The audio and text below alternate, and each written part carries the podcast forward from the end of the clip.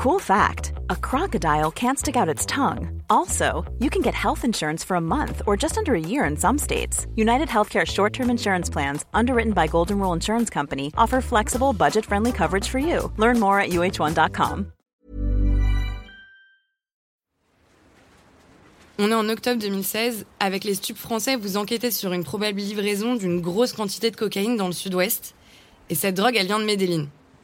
À ce moment de l'enquête, les Colombiens viennent de louer une ville après d'Anglette et ils vont faire rentrer de la cocaïne une première fois, avant une livraison beaucoup plus importante pour tester les routes aériennes et terrestres. Et ça, c'est ce qu'on appelle une livraison surveillée.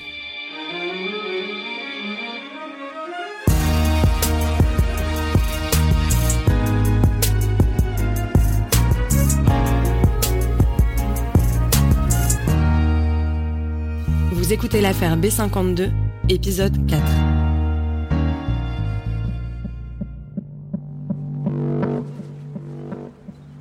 La livraison surveillée, ou la LS, c'est une technique utilisée par les stupes qui permet de laisser passer certains envois de drogue ou de la contrefaçon dans le territoire d'un ou plusieurs États. C'est ça, on n'intercepte pas et on laisse euh, la câble du moment circuler. Euh, on laisse entrer la drogue, mais euh, on suit son itinéraire, ses routes. L'objectif avec ce mode opératoire, c'est d'identifier les intermédiaires qu'il y a derrière un réseau, de comprendre qui sont les acteurs. Vraiment, nous, on travaille vraiment sur les acteurs principaux du réseau pour les arrêter plus tard et pas s'occuper seulement des simples exécutants. On a trop souvent fait ça et effectivement, la livraison surveillée nous permet justement d'aboutir à ce genre de, de process. Le but, c'est de ne pas faire que de la répression en tapant sur les petits dealers, mais d'aller directement à la source.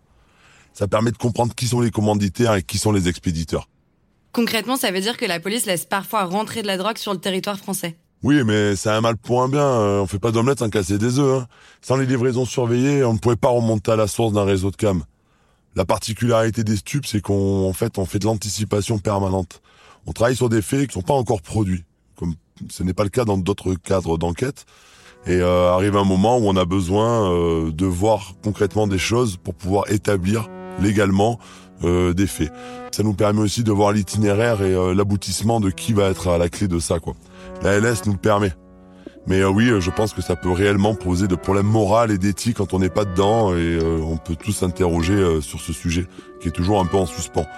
Et comme par exemple si la cam que j'ai laissé passer pour enquêter sur un trafic a provoqué l'overdose d'un consommateur, à quel point personnellement je vais me sentir responsable? Mais euh, bon, il faut se rappeler quand même à un autre moment que dans tous les cas, la cam elle va rentrer, euh, livraison surveillée ou pas quoi. Donc, euh, tu sais, les trafiquants, euh, ils trouveront toujours un moyen de la faire passer. Légalement, comment ça se passe quand tu lances une LS Tu dois informer qui? Bah, Alors, il y a plusieurs cadres, mais d'abord tu dois informer le parquet. C'est une procédure légale, hein, je te rappelle. Le but de la manœuvre, c'est de prévenir les services de police, de gendarmerie ou de douane qui sont susceptibles de contrôler le convoi lors du trajet. Donc, euh, tu te rends compte que nous, on va quand même demander de laisser passer un convoi potentiellement rempli avec de la drogue. Enfin, en principe, c'est le process. Donc, euh, il suffit que, par exemple, une voiture ouvreuse dans go fast se fait contrôler euh, euh, pour que derrière, euh, ça met à mal toute l'opération, quoi. Et ils changent l'itinéraire, on les pomme, enfin bref, ça marche plus, quoi. C'est quoi la différence entre une livraison surveillée à la française et les autres LS à l'étranger? Alors, je vais t'expliquer. Les LS, il y en a partout. Tu prends par exemple aux États-Unis, c'est l'inverse un petit peu des méthodes européennes, comme par exemple la DEA, les stupes américains. Eux, ils ont droit à faire de la provocation à l'incitation au trafic. En exemple, euh, je suis un flic américain, je vois un mec, euh, je, je vais lui dire, je vais lui proposer de la cam que j'ai pas, hein, mais moi je vais jouer l'agent infiltré, puisque l'opération d'infiltration aux États-Unis est beaucoup plus ouverte. Lui il va me dire, ok, j'ai de la, j'ai de la thune, euh, c'est bon, on fait affaire, je vais t'acheter de la cam, c'est bon. Pour eux, ça constitue déjà des faits criminels et je peux procéder à son interpellation. En France, on n'a pas le droit. C'est très procédurier. C'est quoi les risques que vous prenez sur une livraison surveillée? Vous pouvez perdre la trace d'un convoi? Ben, tu vois, on fait toujours en sorte de pas le perdre. Alors je vais t'expliquer une chose. Euh, par exemple, quand on fait euh, sur un go fast entre le Maroc, euh, l'Espagne et la France, donc tu vois qu'il y a trois pays entremêlés sur cette affaire-là. quand les les trafiquants sont sur le territoire espagnol, les Espagnols sont obligés de le suivre alors que c'est pas leur enquête, c'est la nôtre, hein, puisqu'on veut les récupérer. Donc on fait une demande de LS, mais une demande de LS européenne. Et eux, à ce moment-là, si par exemple le convoi sort de sa route initiale et de l'itinéraire, on a on appelle ça une rupture de LS, les Espagnols sont obligés de l'intercepter. Donc euh, c'est ce qui crée un peu ces enjeux spécifiques, puisque il y a certains magistrats, ils peuvent imaginer derrière qu'on fait ça aussi pour gaver euh, nos sources, pour faire des LS au profit de, de rémunérer des tontons par des voies détournées. Je t'explique un petit peu ce que c'est qu'un tonton. Un tonton, c'est quelqu'un de lambda, qui est potentiellement un trafiquant ou dans le milieu, qui nous renseigne sur des informations au fur et à mesure. Donc, euh, inconsciemment, les magistrats, ils imaginent qu'on fait ça de à mauvais escient, alors que réellement, on joue pas avec ça. Et pour plein de raisons, quoi.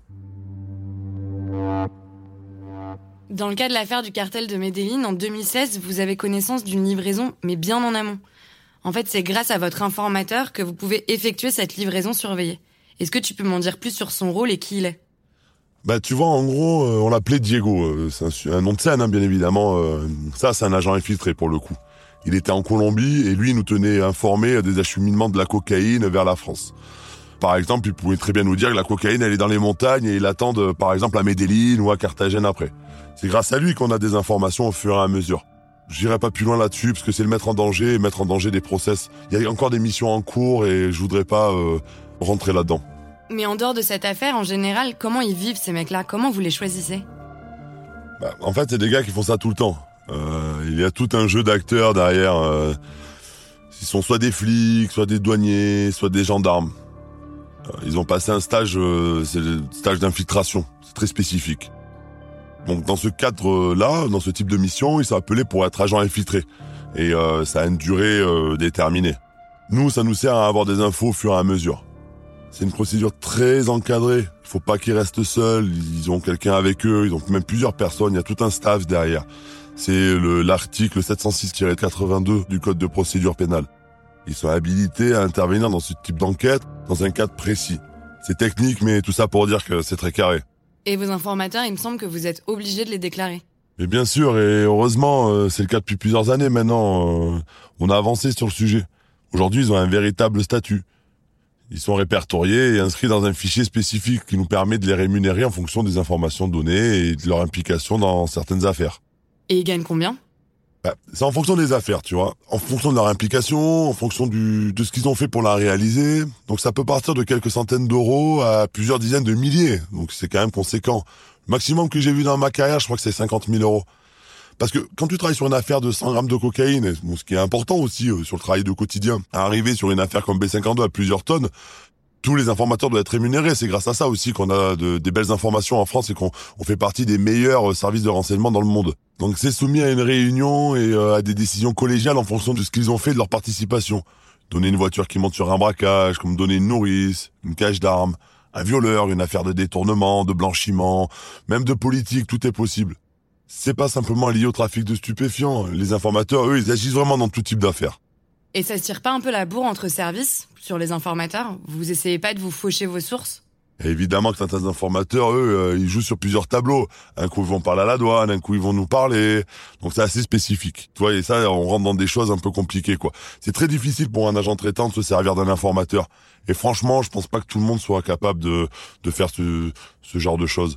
Aujourd'hui, les agents qui traitent des sources, tu vois, on a avancé un petit peu aussi. Autant les informateurs, on les a couverts derrière un statut spécifique. Aujourd'hui, pour traiter une source, faut être habilité aussi.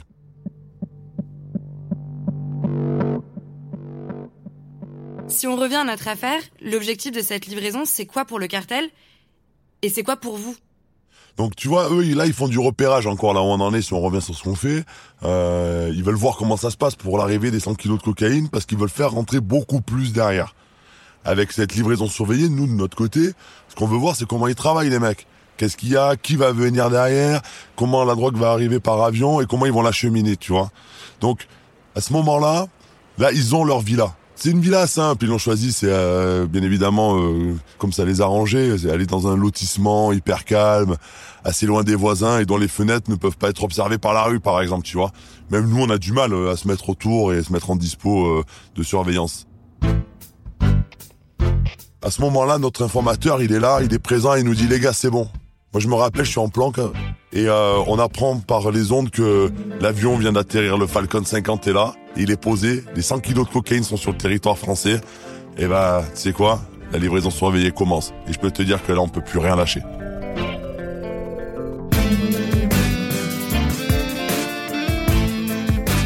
L'affaire B52 est une série de Paradiso Média écrite par Constance Villanova et Antoine.